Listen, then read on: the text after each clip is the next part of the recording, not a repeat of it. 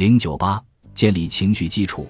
假设一个两个月大的宝宝在凌晨三点醒来，开始啼哭，宝宝的妈妈走进来，在接下来的半个小时中，宝宝心满意足地吸着妈妈的乳汁，妈妈深情地看着宝宝，告诉宝宝她很高兴见到宝宝，即使是在半夜，宝宝得到了母爱的满足，开始入睡。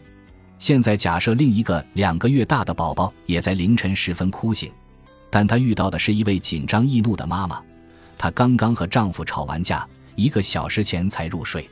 妈妈一下子把宝宝抱起来，要求他安静点。我再也受不了了，来吧，一次折腾完吧。宝宝开始紧张起来。在宝宝吃奶的时候，妈妈没有看着宝宝，而是冷漠地向前看，心里想着和丈夫吵架的事，越想越气恼。宝宝感觉到妈妈的紧张，开始扭动抗拒，并停止吃奶。你想这样是吗？妈妈说：“那就不要吃了。”她一下子把宝宝放回婴儿床，大步走出房间，留下宝宝一直啼哭，直至筋疲力尽后入睡。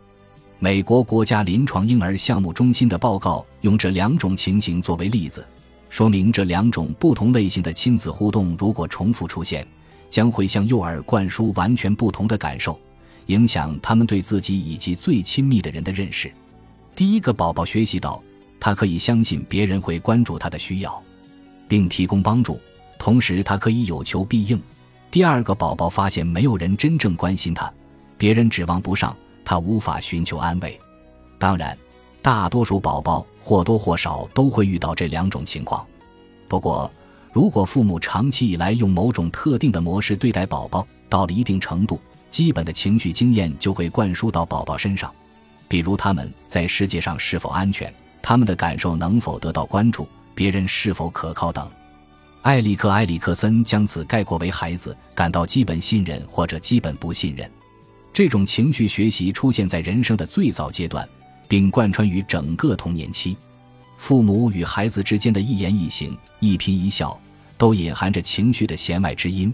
情绪信息一直重复多年，从而使孩子形成情绪见解和能力的核心。有个小女孩发现智力游戏很难，请忙碌的母亲提供帮助。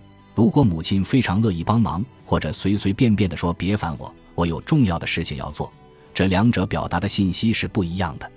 如果这种交流变成亲子之间的常见模式，就会从正面或负面塑造孩子的情绪期望，比如人际关系以及重要的人生观。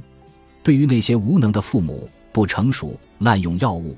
抑郁或慢性愤怒，生活毫无目标，混乱不堪，他们的孩子遭受的风险最大。这种父母无法给予孩子足够的关爱，更别提与孩子的情绪需要协调一致了。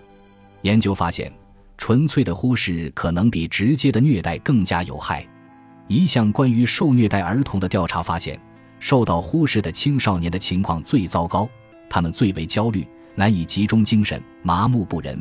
好斗和孤僻交替出现，他们一年级留级的概率是百分之六十五。在出生后的三杠四年内，幼儿大脑的大小仅为完全发育成型的二十三，这一时期幼儿大脑发育的复杂程度是后期所无法比拟的。在此阶段，幼儿对各种关键性学习的接受能力最强。在这个时期，严重应激会损害幼儿大脑的学习中枢。尽管后来的人生经历能起到一定的补救作用，但是幼儿早期学习的影响非常深刻。有份报告总结了人生头四年关键的情绪经验对人生巨大的持续影响。